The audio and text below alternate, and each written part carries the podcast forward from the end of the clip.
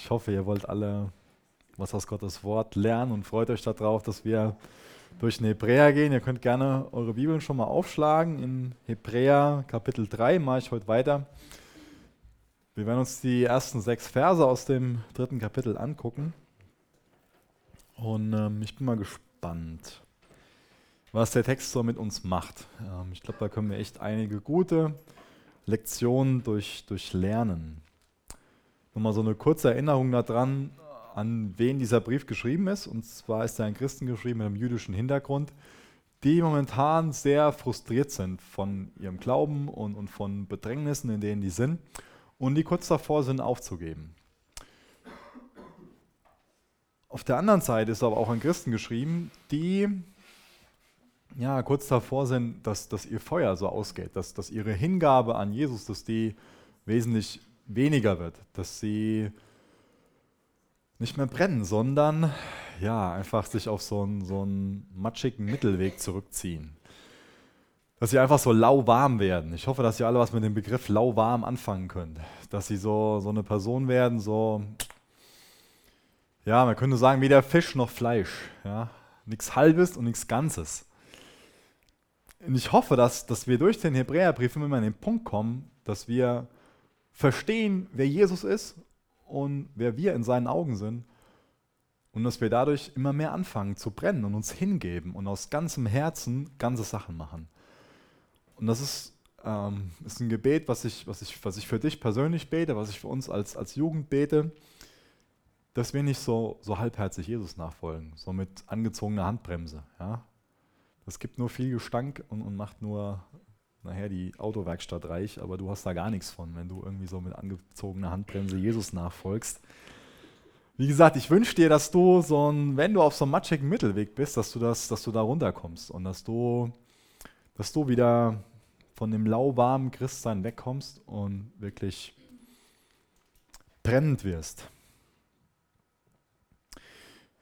Ich glaube, dass, dass der Sinn, der Hintergrund von dem Text ist, dass der Autor uns so sagen will, Denkt drüber nach, wer Jesus ist, dann ist ein halbherziges Christsein und ein frustrierter Abbruch des Wettlaufs einfach unvorstellbar. Das ist der Hintergrund. Und da will ich dich darum bitten, denk drüber nach, wer Jesus ist. Denk drüber nach, ja, wer, wer du in, in Gottes Augen bist. Das ist so das zentrale Thema heute auch von, von dem Text oder ich glaube von, von Hebräer. Es geht immer wieder darum, wer du in Gottes Augen bist, wo er dich auch zu einlädt, was du werden kannst und solltest. Und es geht vor allen Dingen darum, wer, wer Jesus ist. Und ich wünsche mir, dass, dass niemand hier irgendwie dieses Thema unterschätzt. Ich glaube, ich weiß von den, von den meisten von euch, von den allermeisten, dass ihr euch entschieden habt, Jesus nachzufolgen, dass ihr eine persönliche Beziehung zu Jesus habt. Dass ihr den Wunsch habt, im, im Glauben zu wachsen und, und für Jesus einfach unterwegs sein wollt, dass ihr ein Werkzeug in Gottes Hand sein wollt. Das ist heute so. Aber was sagt ihr, dass es morgen noch so ist? Was, was gibt dir die Sicherheit, dass das in zehn Jahren noch so ist? Ich wünsche mir, dass uns, dass uns das Thema, dass uns das berührt. Ähm, und dass wir an den Punkt kommen, dass wir nicht nur irgendwie das auf andere beziehen, sondern dass wir es selbst einfach für uns merken, in der Gefahr stehen wir alle. In der Gefahr stehe ich genauso, wie du in der Gefahr stehst dass wir so ein halbherziges Christsein leben und dass wir einfach kalt werden und dass wir uns von irgendwelchen Dingen ablenken lassen oder uns selbst ablenken und ähm, einfach so ein, ja, so ein lauwarmes Christsein leben. Und ich wünsche mir, dass uns, dass uns dieser Hebräerbrief, dass der uns einfach da erschüttert und uns nachdenklich macht, dass wir, dass wir nachdenken, dass wir nachsinnen, dass wir unser Christsein reflektieren, dass uns das beschäftigt und dass wir immer mehr sehen, wer Jesus ist und wer wir in seinen Augen sind. Das kann ich, das kann ich gar nicht überbetonen, dieses, die, diese zwei Dimensionen da. Und ich wünsche mir, dass wir durch den Hebräerbrief, und ich weiß, dass wenn wir einfach zu Jesus mit offenen Herzen kommen, dann werden wir durch den, durch den Brief einfach mehr darin wachsen, dass wir mehr erkennen, wer Jesus ist und dass wir mehr erkennen, wer wir in ihm sein können. Und Jesus, das ist echt unser Gebet, Herr, dass, dass wir mehr erkennen, wer du bist. Dass wir in der Erkenntnis deiner Liebe wachsen und dass wir immer mehr erkennen, wer wir in dir sind und auch wer wir durch dich werden können, Herr. Ich möchte dich echt bitten, dass du durch deinen Geist wirkst, dass du uns, dass du uns Mut machst, dass du uns herausforderst, dass wir einfach durch, durch ein Wirken von deinem Geist im Glauben wachsen, Herr. Als ganze Jugend, aber auch als Einzelner beten wir das in deinem Namen. Amen. Ich lese mal Vers 1 vor, beziehungsweise am besten lese ich mal den ganzen Text vor.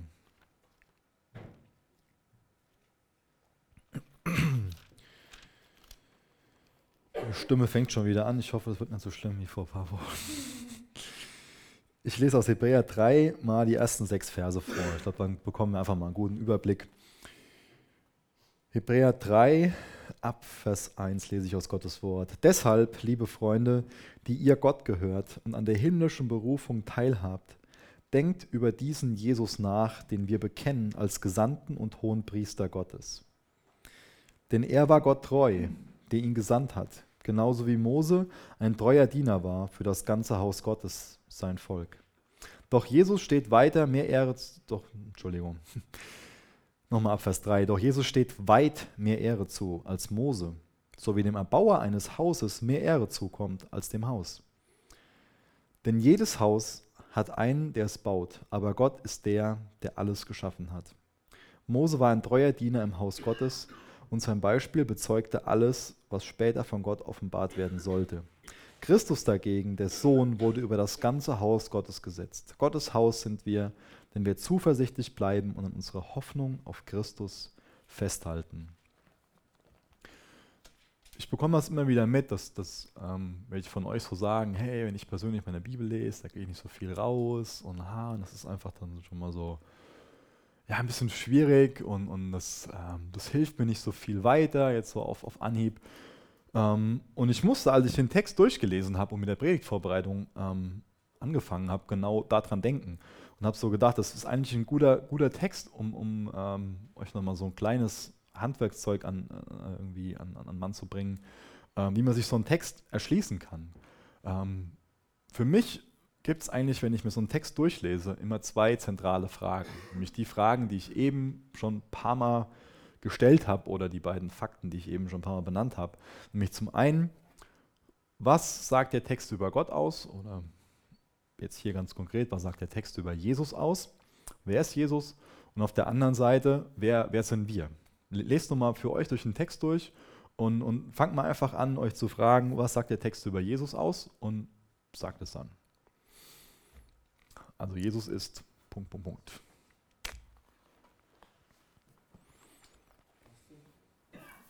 Apostel. Mhm.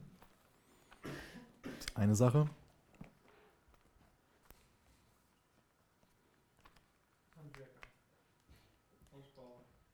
Mhm. Mhm. Ich kriege ja schon so, dass ihr heute Abend nachdenkt hier. Es ist heute Abend nichts mit, mit Einnicken oder so oder dann sich gerade schon auf die Gemeinschaft nachher freuen. Keine Angst hier. Ist, jetzt wird mein Text geguckt hier. ja, ist treu. Mhm.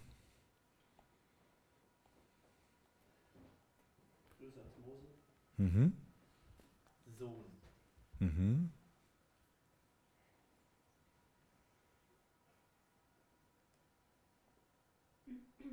Er ist Herrlichkeit würdig. Mhm. Dir schon Christus gesagt? Christus ist einfach griechisch für, für Messias und heißt der, der Gesalbte. Ähm, also das geht da viel um, um seine, seine Berufung, Bestimmung. Ähm, genau. Ähm, das waren auf jeden Fall schon viele Sachen. Ähm, wa- was sagt der Text über uns aus? Wer, wer sind wir?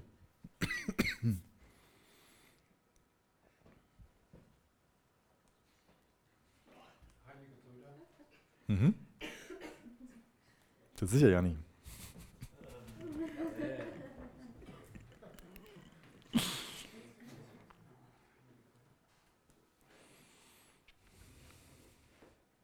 Freunde. Steht sogar liebe Freunde.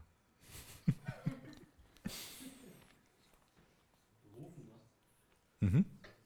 Das Haus Christi. Mhm. Diener. Für das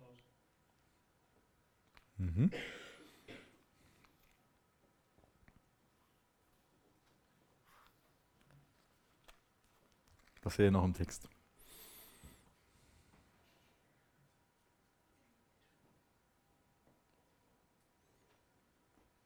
Ist noch ganz am Ende, dass wir einfach ja, berufen sind, zuversichtlich zu bleiben. Also an der Hoffnung festzuhalten. Und was mir ganz wichtig ist, dass wir Gottes Eigentum sind. Und ähm, ich finde es wichtig, dass, dass man sich diese beiden Ansatzpunkte so, so merkt, um, um da einfach ähm, dadurch tiefer in den Text zu, zu kommen. Weil ähm, es ist eine Sache, irgendwie frustriert und unentmutigt zu sein. Ähm, und dann irgendwie so, äh, sich irgendwie einen Fernseher anzumachen oder keine Ahnung, sich mit irgendwas abzulenken. Aber es ist eine andere Sache, sich dann, sich dann hinzusetzen, sich damit auseinanderzusetzen und einfach Jesus einzuladen und zu sagen, hey, so, so geht es mir gerade. Bitte helf mir gerade. Dann die Bibel aufzuschlagen und dann vielleicht in Hebräer 3, Vers 1 zu landen und da dann zu lesen, dass, dass du Gottes Eigentum bist. Dass er dich als, als einen lieben Bruder sieht, als einen lieben Freund sieht. Dass du berufen bist, dass du eine himmlische Berufung hast. Und deswegen will ich mir die Sachen mal so, so nach und nach angucken. Und ich glaube, zu, zu verstehen, wer wir sind und wer Jesus ist, das bewahrt uns ganz stark vor Entmutigung und Frustration. Und das hilft uns vor allen Dingen, wenn wir in Situationen sind, wo wir entmutigt sind und frustriert sind, dass wir einfach neue Kraft bekommen. Es ist wichtig, dass du in so Situationen die Nerven behältst und nicht irgendwie verzagst und, und durchdrehst, dass dein, deine Gedanken nicht anfangen, irgendwie Karussell zu fahren, sondern dass du einfach runterkommst und dir dann sowas anguckst, wie dass du ein heiliger Bruder, eine heilige Schwester bist. So bezeichnet er hier jeden Einzelnen, der wiedergeboren ist. Und das, das beschreibt einfach eine ganz familiäre und vertraute Beziehung. Wenn du drüber nachdenkst, als wen Gott dich betrachtet, was kommt dir da so in den Sinn? Kommt dir es da wirklich in den Sinn, dass, dass du für ihn einfach ein, ein guter Freund, ein heiliger Bruder, eine heilige Schwester bist? Oder denkst du so, ah, der ist gerade frustriert von mir, weil ich habe irgendwie schlecht über den gedacht. Ich fühle mich irgendwie alleine gelassen von dem und das, hm, das passt dem gerade nicht so. Oder denkst du so, dass, dass dich Jesus so als schwarzes Schaf der, der Familie betrachtet? Stellst dir so vor, wenn Jesus so ein Familienfoto zeigt, dann äh, nimmt er so seinen Finger und, und hält den über deinen Kopf und, und zeigt es so anderen, weil er sich irgendwie für die schämt oder so.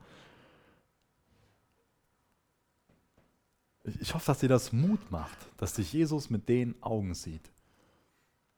Dass er froh über dich ist, dass du Teil von der Familie bist.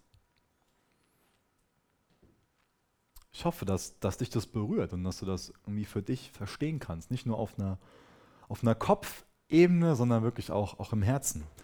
Und ich glaube, das hat noch, noch eine andere Anwendung, nämlich eine Anwendung, wie wir miteinander umgehen. Nämlich, dass wir auch erkennen, dass, dass Jesus uns da alle gleich sieht. Dass wir alle in, in dem Maß die gleiche, dieselbe Wertschätzung bekommen. Und deswegen sollten wir einfach einander dieselbe Wertschätzung entgegenbringen. Wir sollten uns so als, als gute Freunde, als, als heilige Geschwister sehen. Jesus hat für uns alle den gleichen Preis bezahlt und der Preis ist enorm hoch gewesen. Er hat für uns mit seinem Leben bezahlt und das, das zeigt einfach, wie kostbar wir für ihn sind. Und deswegen sollten wir einfach einander auch für, für so kostbar halten. Und vielleicht macht der Gedanke einfach unser Zusammenleben, unsere Gemeinschaft noch, noch besser. Vielleicht hilft uns das, dass wir einander so annehmen, wie, wie uns Jesus annimmt. Vielleicht hilft dir das, dass du dem anderen einfach mehr Respekt und, und Wertschätzung entgegenbringen kannst, wenn du weißt, dass, dass Jesus dem anderen und dir einfach aus, aus Gnade heraus Wertschätzung und Respekt entgegenbringt. Dass wir das alle nicht irgendwie verdient haben. Das nächste ist, dass er auf unsere himmlische Berufung eingeht. Also wir gehören Gott und haben Teil an der himmlischen Berufung. Gott passt gut auf das auf, was ihm was ihm wertvoll ist. Du hast gewisse Dinge, die dir wertvoll sind und andere Sachen sind dir eher egal. Ja? Vielleicht ähm, sind dir Dinge egal, die momentan keinen Nutzen mehr für dich haben oder die dir mal irgendjemand geschenkt hat, wo du eigentlich von weißt, ja, eigentlich war die Person froh, dass er das weiterschenken konnte, weil das, weil das ihr auch nicht gefallen hat, dann ist ja sowas egal. Aber wenn du dich darauf, ähm, darüber nachdenkst, ähm, was für dich einen besonderen Wert hat, dann sind es oft Sachen, die dich einfach was, was gekostet haben. Ähm, das mit dem Kosten meine ich jetzt nicht nur materiell, dass es, dass es Geld gekostet hat, aber irgendwie musstest du was da für opfern, damit du das haben konntest.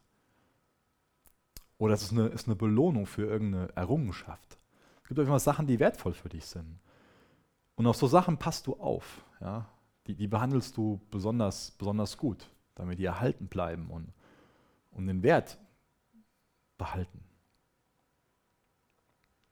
Und Jesus sagt über dich, dass du sein Eigentum bist, was er teuer erkauft hat. Und das zeigt einfach, wie, wie kostbar wir für ihn sind und auf der anderen Seite, dass er gut auf uns aufpasst. Ist dir das bewusst, dass Jesus auf dich aufpasst? Vielleicht fühlst du dich nicht immer so, dass, dass du irgendwie im Bewusstsein lebst, Jesus ist an meiner Seite und er hilft mir gerade in meiner Situation weiter. Aber ich glaube, gerade dann, wenn, wenn wir uns irgendwie fern von Gott fühlen oder vielleicht alleingelassen fühlen, sind das Momente, wo, wo er einfach nahe ist, wo er uns vielleicht näher ist als in anderen Situationen. Er passt auf dich auf. Ich finde das ähm, total cool. Das, das ähm, habe ich mir so angefangen, dass ähm, wenn, wenn, ich so um kurz nach acht zu Hause bin, dann bringe ich an sich immer den Ben Ole ins Bett. Und äh, dann ähm, lesen wir erst was zusammen aus, seiner Kinderbibel und, und, singen dann was zusammen und, und ähm, er, singt mit, ja. Ähm, und äh, dann, dann bete ich kurz für den und dann singen wir noch ein Lied. Und dann lege ich ihn ins Bett und sage ihm einfach zum, zum Abschluss, gebe ich dir einen Kuss und sage ihm, Gott passt auf dich auf. Und ich finde das voll gut, dass, dass er das immer mitsagt. Und dass er das sagt, wenn ich das vergesse zu sagen. Ja? Dann gehe ich aus dem Zimmer raus und er sagt, Gott passt auf. Ich so, ja, hey, wenn du das verstehst, weißt du, wenn das, wenn das Teil von, von dir ist, wirklich von deinem Denken, ich meine, wird jetzt bald drei, ich weiß nicht, wie, wie tief er das versteht und so weiter, das spielt auch für mich gar nicht jetzt so tief die Rolle, aber wenn, wenn wir in dem Bewusstsein leben und, und diesen kindlichen Glauben haben, der alles andere als kindisch ist, das hilft uns einfach, in dem Bewusstsein zu leben, Gott passt auf uns auf. Wir sind wertvoll für ihn. Wir haben diese himmlische Berufung. Und Teil von der Berufung ist, dass wir zum Heil berufen sind, dass wir erwählt sind, Erlöste zu sein. Das heißt, der Preis für deine Schuld ist bezahlt, die ist vergeben. Du wirst jetzt schon als heilig von Gott angesehen. Und ein anderer Teil davon ist, dass du dazu berufen bist, mit Jesus zu herrschen und dass du teilhast an, an dem Erbe von, von Jesus. Und er ist Erbe von allen Dingen. Und wenn du diese Zukunft im Blick hast, ist es dann eine Option, irgendwie vom, vom Glauben abzufallen oder lauwarm zu leben? Wenn du einen Blick geöffnet bekommst für diese himmlische Berufung, dann würde ich das so faszinieren, dass es überhaupt keine Option ist, dass es überhaupt kein Gedanke ist, irgendwie lauwarm zu werden oder, oder abzufallen, aufzuhören zu, zu glauben. Wie kann man irgendwie aufgeben, wenn einem das bewusst ist? Das geht nicht. Ja, Jesus ist Gesandter, Apostel. Jesus wird ja als Apostel bezeichnet. Apostel ist einfach ein Begriff, der, der beschreibt, dass das jemand gesendet ist mit, mit, einem, mit einem Auftrag, dass er beauftragt ist, meine ich. Und das zeigt doch einfach, wie, wie, wie wichtig die Botschaft des Vaters ist, dass er seinen geliebten Sohn damit beauftragt, diese Botschaft weiterzugeben und diesen Auftrag auszuführen. Und da steht in diesem Text, stehen diese Worte, denk darüber nach. Ja? Über was denkst du so nach? Was geht so in deinem Kopf ab? Ja? Ab und zu will ich, dass er was sagt, jetzt will ich eher, dass er nichts sagt. Ähm Fällt es dir einfach darüber nachzudenken, was es bedeutet, dass Jesus Gesandter ist, dass er Apostel ist? Fällt es dir einfach darüber nachzudenken, über das, das Thema von eben, himmlische Berufung? Fängt es dir einfach darüber nachzusinnen, dass, dass du ein heiliger Bruder, eine, eine heilige Schwester bist? Als ich angefangen habe, den Text äh, vorzubereiten, ähm, das war Mittwoch. Und Mittwochabend ähm, war ein Fußballspiel. Und ich war abgelenkt. Und für mich war das ziemlich beschämend, irgendwie zu merken, ich studiere hier gerade einen Text, der unheimlich tief ist, der mir ganz viel über Jesus lehrt, was mich total begeistern kann und was viel sinnvoller und viel mehr, ja, viel, viel wertvoller ist, als irgendwie Gedanken an so ein Fußballspiel zu hängen. Und ich denke darüber nach, ja, wer wird heute Abend aufgestellt und ah, mal überleg mal, wie, wie könnte das ausgehen und ha und so und so und das wünsche ich mir dafür. Und die Gedanken, die kreisen alles dahin. Ja, da ist wie so ein Magnet, der alles dahin zieht. Und da komme ich echt nicht klar auf mich, wenn ich das, das bemerke, dass, dass anscheinend mein Herz an so Sachen so hängt, dass es einfach so frei ist und einfach so einfach fällt, dass es so natürlich ist, über sowas nachzudenken. Und dass es Gedanken von einem, von einem Thema, was uns einfach, was unser Leben im Endeffekt auf den Kopf stellen kann, was, was unsere Identität im Endeffekt prägt, was dadurch unser Verhalten prägt, was unseren Alltag dadurch prägt, was unsere Zukunft dadurch gestaltet dass, dass so wichtige Themen, ja, dass es so schwierig ist, sich da wirklich drauf zu, zu besinnen. Und ich glaube, das ist ein großes Ziel vom, vom Teufel, dass wir einfach unsere, unsere Gedanken nur einfach so gehen lassen und, und über Themen, die. Es ist mal cool, ein Fußballspiel zu gucken, ja, das weiß ich. Äh, und es ist auch nicht falsch, mal darüber nachzudenken und auch dafür mal Zeit zu haben. Aber ich glaube, das große Ziel vom Teufel ist, dass wir einfach nicht über das wirklich Wichtige nachsinnen und nachdenken. Ich habe das schon mal erwähnt, dieses, dieses Wort, was, was da ähm, im Griechischen steht, das ähm, wird auch so ähnlich gebraucht, um eine Kuh zu, zu beschreiben beim, beim Wiedercoin. ist ja wieder so eine Kuh macht, die, die frisst was, die kaut drauf rum, die schluckt es runter und die holt es wieder hoch und kaut nochmal. Und, und, und ja, ich will jetzt nicht zu viel da beschreiben, sonst kriegt der ein oder andere ganz viel Hunger für gleich. Äh. Aber das sollten wir mit dem Text machen, ja? Und deswegen bin ich so dafür, dass, dass, dass, dass wir morgens einfach schon was in Gottes Wort lesen. Und wenn es nur ein paar Verse sind, wenn es nur hier so, so sechs Verse sind, was ja gar nicht lange dauert. Ich gehe ja gar nicht her und sage, du musst morgens irgendwie zwei Stunden beten und Bibel lesen vor der Arbeit. Ich gebe dir nur den Tipp, fütter dich schon morgens mit, mit was. Und wenn es nur so ein Snack ist, wo du dann tagsüber nochmal so wiederkäust, wo du während dem Arbeiten dann drüber nachdenkst, okay, was könnten das noch alles beinhalten, dass ich hier als heiliger Bruder bezeichnet werde? Oder was könnten das alles bedeuten, dass Jesus hier im Text als hoher Priester bezeichnet wird? Und dann nimmst du dir nur mal so einen Punkt raus. Nur mal diesen, diesen Punkt, keine Ahnung, himmlische Berufung oder dieser Punkt, dass Jesus hoher Priester ist. Und da kaust du mal einen Tag lang drauf rum. Und dann guck mal, was, was dabei rauskommt.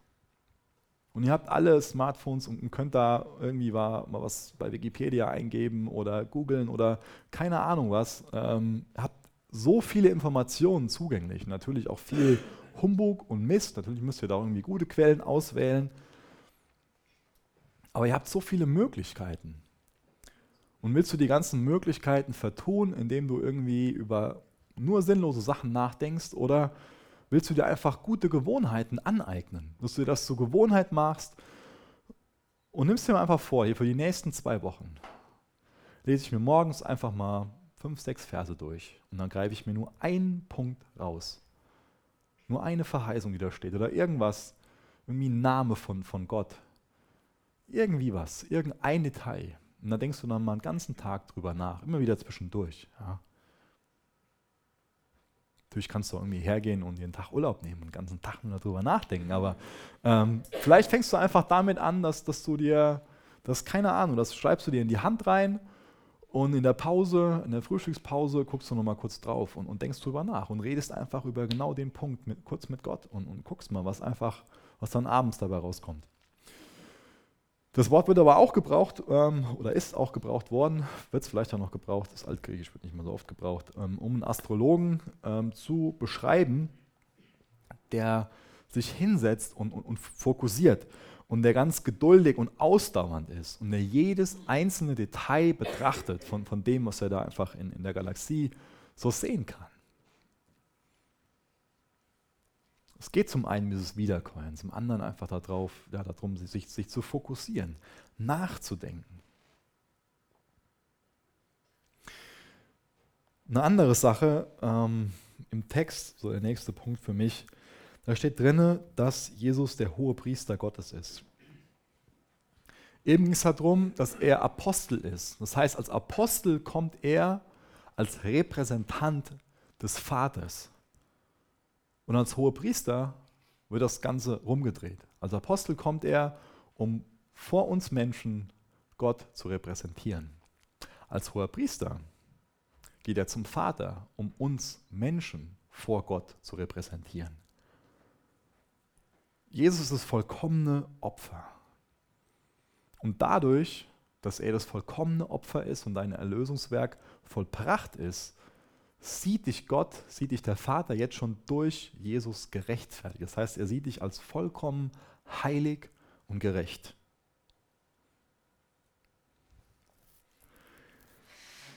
Eine andere Sache, die mir in Vers 1 noch, noch auffällt, ist, dass, dass, von, dass von den heiligen Brüdern gesagt wird, damit fängt das ja an, dass wir, dass, dass er der hohe Priester ist, den wir bekennen. Ich weiß nicht, ich muss nochmal weiter oben gucken, wie es genau im Text steht. Deshalb, liebe Freunde, die ihr Gott gehört, an der himmlischen Berufung teilhabt, denkt über diesen Jesus nach, den wir bekennen. Wir bekennen diesen Jesus. Das ist was ganz Normales. Ja? Das wird hier als ganz normal dargestellt, dass wir, die wir Gott gehören, ihn auch bekennen. Ich glaube, in Sprüchen steht das, ähm, dass aus der Fülle des Herzens redet der Mund. Ja? Was, was bekennst du so? Ich habe keine Scheu zu bekennen, dass ich äh, ein treuer Opel-Fahrer bin. Ähm, ich werde viel dafür verspottet, viel mehr, als dass ich für meinen Glauben verspottet werde. Aber mir ist das egal. Ja, ich finde es einfach, mir macht Opel-Fahren Spaß. Ähm, das soll jetzt dieses ein bisschen Spoiler-Alarm, das weiß ich. Aber ich, ich bekenne das einfach mit, mit meinem Mund und ich bekenne das mit, mit meinen Taten. Ja? Ich habe mir wieder einen Opel gekauft. Aber wie ist Oh. Eben, eben war das Thema, weißt du, was uns so begeistert, was uns so mitnimmt und, und, und ich bekenne das euch von, von dem Bayern-Spiel, das meine Gedanken wegzieht. Jetzt fange ich an, über Opel zu reden und ihr werdet wach. Ja? Eben rede ich davon, dass Jesus unser hoher Priester ist und naja.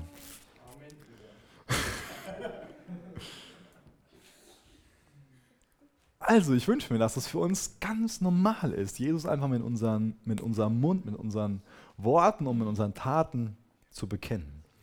Aber jetzt zu Vers 2. Wow, ich habe mich ziemlich lange mit Vers 1 aufgehalten.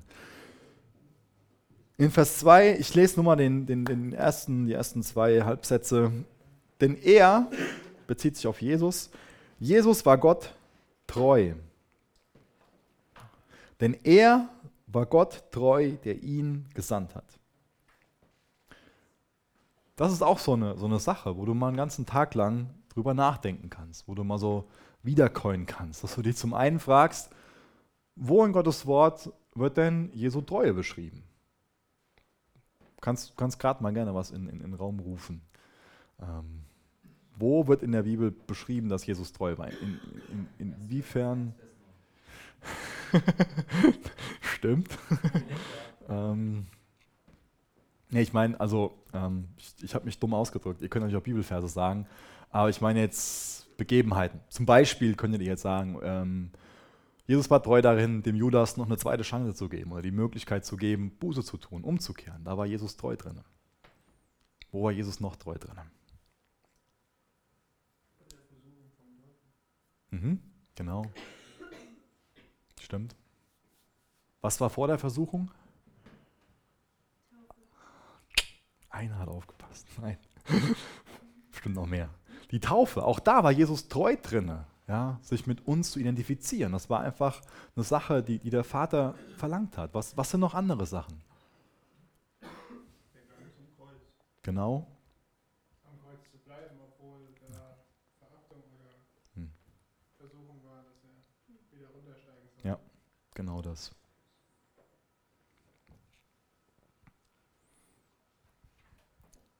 Was, was kam nach der Kreuzigung? Ja. Ja, da war auch treu drin, aus dem Grab wieder aufzuerstehen. Das sind Sachen, die, die, die berühren uns, die, die begeistern uns. Wenn wir einfach sehen, Jesus ist treu gewesen. Und jeder, der zu ihm gehört, der wird erleben, dass er treu ist. Und er kann nicht nur davon erzählen, dass Jesus treu gewesen ist. Ein paar tausend Jahre. Genau das. durch den Heiligen Geist. Und ich wünsche mir, dass wir uns so, so, so Geschichten erzählen. Weil ich weiß, dass wir sowas erleben, dass wir, dass wir Jesu Treue erleben. Wenn wir ausharren, wenn wir ihn machen lassen, dann hilft er unsere Situation. Dann sieht das vielleicht finanziell aus. Oder wir sind in einer Situation, wo wir, wo wir uns total ungerecht behandelt fühlen. Und wir warten ab und, und wir verhalten uns weiter korrekt. Und auf einmal kommt Jesus in eine Situation und ändert da was. Und wir erleben, dass, dass er gerecht ist. Wir erleben es auch, dass, dass er uns hilft, Sünde zu, zu überwinden. Und vielleicht fällt dir irgendwas ein, was, was du vielleicht gleich beim, beim Lobpreis erzählen kannst, wo wir uns Mut machen können. Hey, Jesus war nicht nur da am, am Kreuz und, und bei den Sachen vor, vor so und so viel hundert Jahren treu, sondern letzte Woche habe ich Jesu Treue erlebt. Lass uns so eine Familie sein, so heilige Geschwister, die, die sich so einfach gegenseitig stärken. Und wisst ihr, was uns treu machen kann, was uns treu machen wird, ist, wenn wir auf den wirklich Treuen schauen. Wenn wir auf Jesus schauen, hilft uns das dabei, treu zu bleiben. Es gibt ganz, ganz viele Menschen, wahrscheinlich auch viele, viele von euch, die davon verletzt sind, wo jemand anderes untreu geworden ist. Und ich glaube, dass es, dass es einfach total das gute Zeugnis ist, wenn wir treu sind. Natürlich zum einen auch Freunden gegenüber, aber wenn du Jesus treu bist, das ist ein helles Licht. Es ist toll, wenn du Jesus mit deinen Worten bezeugst. Und das ist dran, das ist wichtig für uns, dass wir da auch noch mutiger werden. Aber die Klassenkameraden, die hören dir dazu und das ist wichtig, dass du denen, dass du denen das bekennst, dass du das so weitergibst. Die hören dir dazu. Und dann wird es in den wenigsten Fällen so sein, dass dann direkt einfach eine Reaktion darauf ist, im, im positiven Sinn. Aber wisst ihr, was einfach bei, ich denke, 99 Prozent der, der Situationen dann der Fall ist, dass die Reaktion die ist, dass sie dein Leben angucken. Und dann gucken die sich an, ist, ist der treu? Oder ist die treu? Wie, wie verhalten die sich auf, auf der Klassenfahrt, wenn das und das abgeht? Und es ist ein total helles Licht, wenn du Jesus treu bleibst und dein Glauben einfach konsequent lebst. Das, das unterstreicht einfach das, das Bekenntnis, was du Jesus gegenüber hast.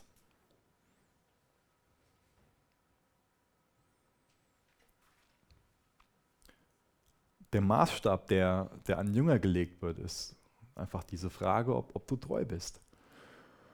Viele fühlen sich irgendwie schlecht, weil sie von sich meinen, dass sie nicht irgendwie was Besonderes ins Reich Gottes beitragen können. Ähm, oft sind das so Sachen wie, ja, ich kann da nicht da vorne stehen und predigen oder ich kann nicht da vorne stehen und singen oder das, das, das, das, das. Aber wisst ihr, Jesus beurteilt uns nicht danach, wie wir predigen oder, oder singen. Jesus beurteilt uns danach, ob wir treu sind, indem wir uns auf ihn verlassen, indem wir ihm vertrauen, indem wir auf ihn schauen. Und da gibt es keine Ausrede. Ja? Treu sein kann jeder. Jeder von uns kann treu sein, indem wir wissen, dass, dass Jesus treu ist. Das ist die Grundlage davon, dass wir treu sein können. Mir fällt es oft nicht unheimlich einfach, Predigen über Hebräer zu halten. Mir fällt es viel einfacher, Predigen über Markus zu halten. kann ich mich hinsetzen und dann habe ich innerhalb von kurzer Zeit, kürzester Zeit habe ich dann irgendwie ein Predigtkonzept und, und weiß, okay, das sind Sachen, die will ich auf jeden Fall weitergeben. Das begeistert mich. Hier bei der Predigt war das auch einfacher, aber da waren schon vorher Predigten im, im, im Hebräerbrief, wo ich mich echt so irgendwie durchbeißen musste, wo das einfach so ein harter Kampf war, wo ich das echt so ein, so, so ein Graben war. Ähm, aber ich glaube, dass es unheimlich wertvoll ist, dass wir durch diesen Brief durchgehen, weil wir so viel tiefe Sachen über Jesus lernen. Und ich glaube, dass dadurch, dass wir so tiefe Sachen über Jesus lernen, dass da einfach wahre Treue raus her hervorkommen wird, dass das was Automatisches ist. Was ich sagen will, ist, dass, dass wir einfach lehrmäßig ein ganz fundiertes, gesundes Verständnis von Jesus brauchen. Ohne wirklich lehrmäßig zu begreifen, wer Jesus ist und dann fundiertes Verständnis von ihm bekommen, werden wir ihm nicht langfristig treu nachfolgen. Wenn du ein oberflächliches Verständnis von, von Jesus hast, dann lass dich einladen, ihn besser kennenzulernen. Weil die Konsequenz ist, wenn du dabei stehen bleibst, dass dir immer nur so kurze Sprints gelingen werden. Und das, das ist das christliche Leben nicht. Das christliche Leben besteht nicht aus kurzen Sprints, sondern ist ein Marathon.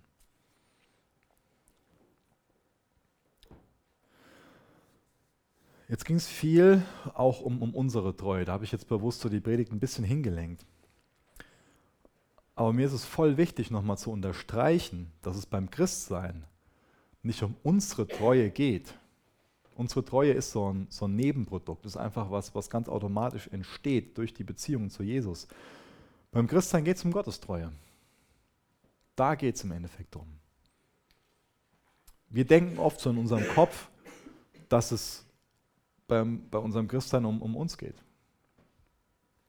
Wir fühlen uns dann besonders gut, weil wir das mal hinbekommen haben, viel für eine Situation zu beten. Für, für einen Freund oder für eine Freundin oder für irgendwas.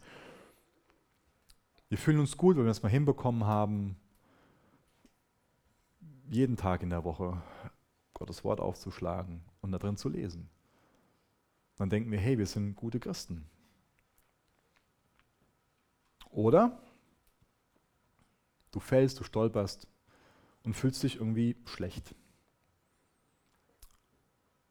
Du hast irgendwie gute Werke, du fühlst dich gut, keine guten Werke, fühlst dich schlecht. Kein Gebet, fühlst dich schlecht. Seht ihr, da, darüber erkennen wir, wenn, wenn das so ist, wenn ich mit, mit dem, was ich gerade sage, recht habe, wenn das, wenn das bei dir so zutrifft, darüber kannst du irgendwie entdecken, dass es bei deinem Christsein anscheinend um dich geht, dass du ins Zentrum von deinem Christsein trittst und nicht Jesus im Zentrum von deinem Christsein lässt. Es geht in der Beziehung zu Jesus nicht zentral um dein Gebetsleben oder wie oft du die Bibel liest. Ein schlechtes Gewissen, geistlicher Druck, Hingabe, irgendwie so persönliche Überzeugung, das macht uns nicht treu. Was uns treu macht, ist die Liebe des Vaters, ist, dass Jesus treu ist. In Johannes 17, Vers 23, da ging es letzte Zeit oft drum, wegen Allianz und so, aber hat noch eine ganz andere Betonung auch. Da steht, ich lese mal einen Teil davon vor, Johannes 17, Vers 23, damit die Welt erkenne, dass du mich gesandt hast und sie geliebt hast, wie du mich geliebt hast. Das ist so ein bisschen Nachsatz, dass du mich gesandt hast und sie geliebt hast, wie du mich geliebt hast. habt ihr das entdeckt, was da drin steht? Da steht drin, dass Gott, der Vater, dich so lieb hat, wie er seinen Sohn liebt. Was würde passieren, wenn wir glauben würden, dass Gott, der Vater, uns so sehr liebt, wie er seinen Sohn liebt?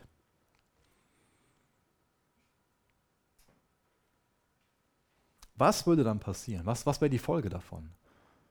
Wenn du wirklich verstehst, dass Gott der Vater dich so sehr liebt, wie er seinen Sohn liebt, dann willst du ihn wieder lieben, das ist richtig. Dann, dann sehen wir einfach seine, seine Gnade und die Gnade ist dann einfach das Mittel zur Freiheit, ihm zu dienen. Wenn dein Christsein irgendwie so gezwungen ist und wenn du dich irgendwie aus dem schlechten Gewissen heraus dazu bewegst, ja, du musst ja eigentlich das machen, du musst ja eigentlich mehr beten, du musst ja eigentlich mehr gute Werke tun, du musst ja eigentlich mehr Bibel lesen und dich da ständig so selbst zu, zu zwingst und das so ein Krampf ist, dann komm an den Punkt, dass du Bibel liest, dass du betest, dass du gute Werke tust, weil du weißt, dass du geliebt bist. Das ist eine ganz, ein ganz anderes Christsein. Wenn du dich selbst dazu zwingst, treu zu sein, wird das nur ein Krampf. Wenn du erkennst, wie treu Gott dir gegenüber ist, dann macht dich das frei, auch treu zu sein. Dann ist es, es ist einfach so was Natürliches, wie ich eben schon beschrieben habe. Es ist natürlich, als ich darüber nachdenke, wie Bayern gegen so einen Punkt-Punkt-Verein spielt. Dann ist es genauso normal für dich, darüber nachzusehen. Dann ist es genauso normal für dich, treu zu sein. Das ist so fatal, dass unsere Beziehung zu Jesus damit anfängt, dass wir seine Gnade verstehen und dass wir danach irgendwie, ja, oft Gnade zu so einem, ja, soll ich das ausdrücken, dass, dass es oft so eine Versuchung ist, dass wir Gnade, dass Gnade nicht mehr so das, das, das Mittel zur Freiheit von der Sünde ist, sondern dann irgendwie Freiheit zur Sünde wird. Aber wisst ihr, wenn wir wirklich ein tiefes biblisches Verständnis von, von Gnade haben, dann sehen wir unsere Freiheit, aber dann sehen wir auch die Liebe Gottes. Und dann geben wir uns hin. Ich lese mal weiter in Vers 2b. Genauso wie Mose ein treuer Diener war für das ganze Haus Gottes, sein Volk. Doch Jesus steht weit mehr Ehre zu als Mose, so wie dem Erbauer eines Hauses mehr Ehre zukommt als dem Haus. Denn jedes Haus hat einen, der es baut, aber Gott ist der, der alles geschaffen hat. Mose war ein treuer Diener im Haus Gottes und sein Beispiel bezeugte alles, was später von Gott offenbart werden sollte.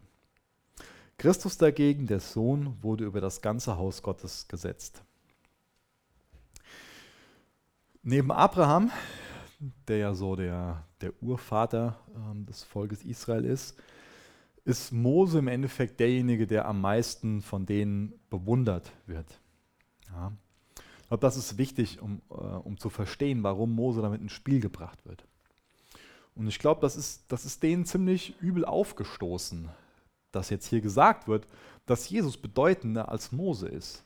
Weil Mose für die so ein Superheld war. Ja. Die haben alle riesengroßen Respekt vor Mose gehabt und haben den verehrt. Mose ist derjenige gewesen, der sie aus der Gefangenschaft befreit hat und bis zum verheißenen Land geführt hat. Mose ist derjenige gewesen, der von Gott dann die zehn Gebote bekommen hat und, und, und diesen mosaischen Bund, ja, der hat ja noch seinen, seinen Namen, begründet hat und dann ans Volk weitergegeben hat. Mose ist derjenige, der, der die ersten fünf Bücher Mose verfasst hat, bewegt durch den Heiligen Geist. Und da haben die hochgeschaut, ja. Erinnert euch daran, das sind alles Leute, die aus dem Judentum kommen. Die haben ganz großen Respekt vor Mose gehabt. Und es ist wichtig, auch hier zu verstehen, dass das hier keine Kritik an dem, an dem Mose ist. Der Mose ist cool, aber der Mose ist nur ein Diener im Haus. Und Gott, oder und Jesus ist Gott. Er ist der Eigentümer von dem ganzen Haus. Mose ist derjenige, der sie aus der Gefangenschaft in Ägypten, aus der Sklaverei herausgeführt hat bis zum verheißenen Land. Jesus ist derjenige, der uns ins verheißene Land führt und der uns aus der Gefangenschaft der Sünde befreit. Das ist was ganz anderes.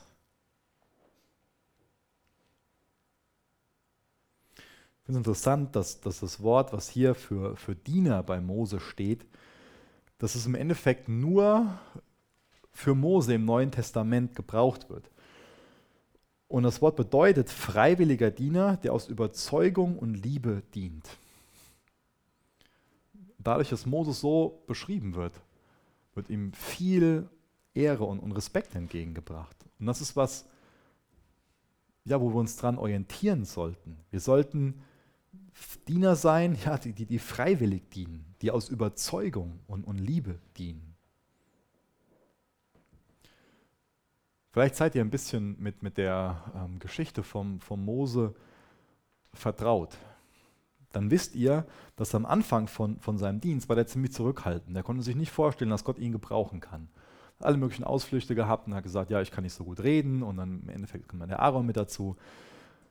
Aber das Tolle ist, als er mal überzeugt war und sich dann hingegeben hat, dann sehen wir, dass der sehr, ja, dass, dass, dass er auch so ein gutes Bild für, für Treue, für Hingabe, für Integrität ist.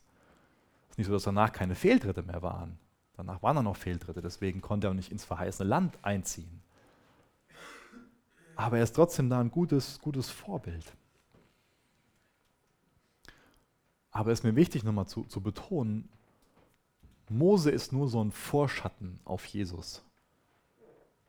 Aber Jesus ist das Licht.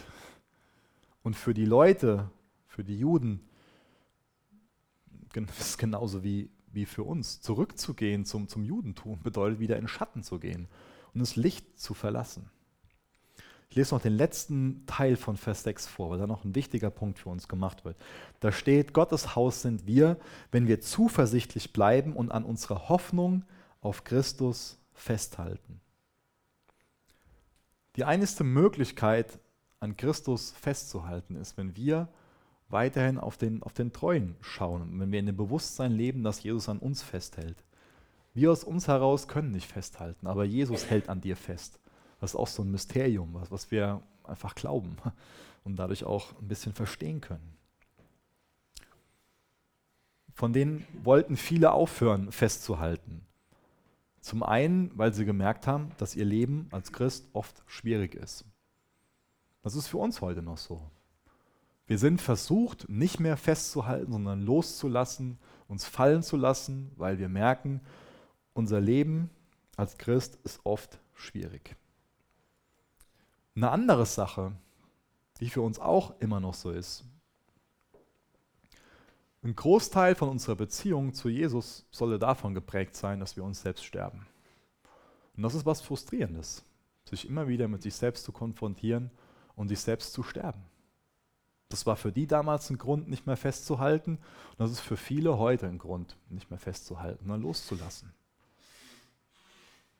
Aber Jesus nachzufolgen bedeutet, das Kreuz auf sich zu nehmen und sich selbst zu sterben. Das ist nichts Einfaches.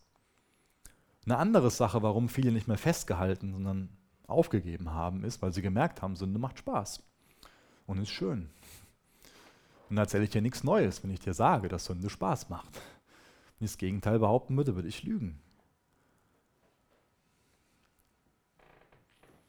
Eine andere Sache, warum viele von denen aufgegeben haben, ist, weil dann großartige gebildete Rabbis aufgestanden sind, die sehr clevere und gebildete Menschen waren und Jesus abgelehnt haben. Das ist auch heute noch für viele Menschen ein Grund, aufzugeben, nicht mehr festzuhalten, weil sie sehen, hey, es gibt clevere und gebildete Menschen, die Jesus ablehnen.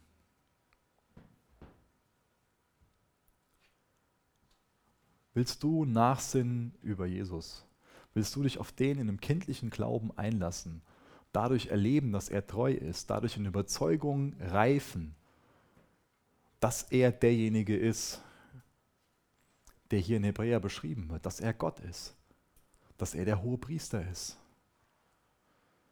dass er dich zu einem geliebten Kind macht. Dass du durch sein Opfer am Kreuz gerechtfertigt wirst. Dass du teilhaben wirst an seinem Erbe. Dass du eine himmlische Berufung hast.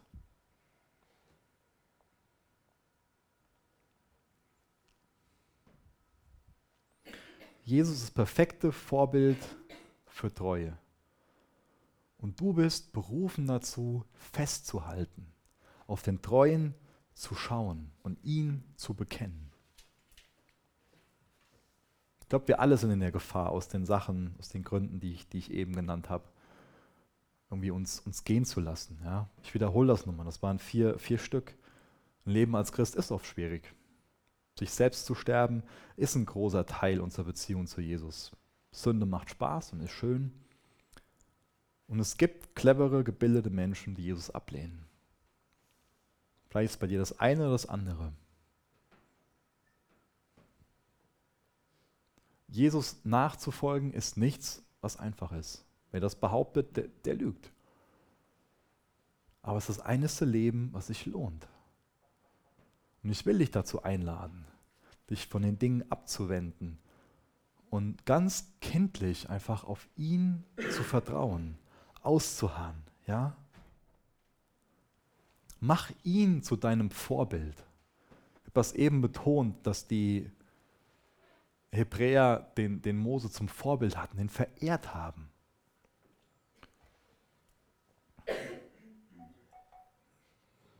Will nicht darauf eingehen, wer, wer gestern Abend da wieder bei Germany's Next Topmodel verehrt worden ist. Das spare ich mir jetzt, habe ich gar nicht gesagt. Das trifft ja auch auf niemanden zu, der hier im Raum ist. Ich sage auch gar nichts dazu, wen ich am Mittwochabend mit dem Benny angebetet habe. Ähm, bisschen Selbstkritik muss ja auch sein. Wen verehrst du? Wen bewunderst du? Lass dich dazu einladen, ganz, ganz neu dich auszurichten auf, auf den, der treu sein wird, der dir Leben gibt und Leben überfließt. Jesus, wir, sind, ich bin, bin beschämt von mir, wenn ich darüber nachdenke. Ja, über so einiges, was, was mir durch den Kopf geht, wen ich bewundere, wen ich verehre, wo meine Gedanken hingehen. Und ich bitte dich für uns, dass du einfach Gnade mit uns hast und dass du uns ganz neu ein brennendes Herz für dich schenkst, Herr. Ich möchte dich ganz neu darum bitten, dass wir dich bewundern, dass wir dich verehren, dass wir Freude an dir haben, dass wir darüber nachsinnen, dass du unser hoher Priester bist, Herr. Dass wir darüber nachdenken, dass wir für dich heilige Brüder sind. Dass wir danken dir, dass wir eine himmlische Berufung haben. Hilf uns in den Werken zu gehen, die du im Vorhinein für uns bereitet hast, Herr. Das ist unser Gebet. Begeister uns ganz neu von dir und reiß uns heraus aus unserer Lethargie, aus unserem Halbherzigen, aus, ja, bring uns runter von diesem matschigen Mittelweg und führ uns dahin, dass wir nicht mehr lauwarm sind, dass wir brennen, dass wir uns dir hingeben, dass wir ja einfach begeistert von, von dir sind, Herr. Jetzt bitte wirke in uns, danke, dass du nicht am Ende bist. In Jesu Namen. Amen.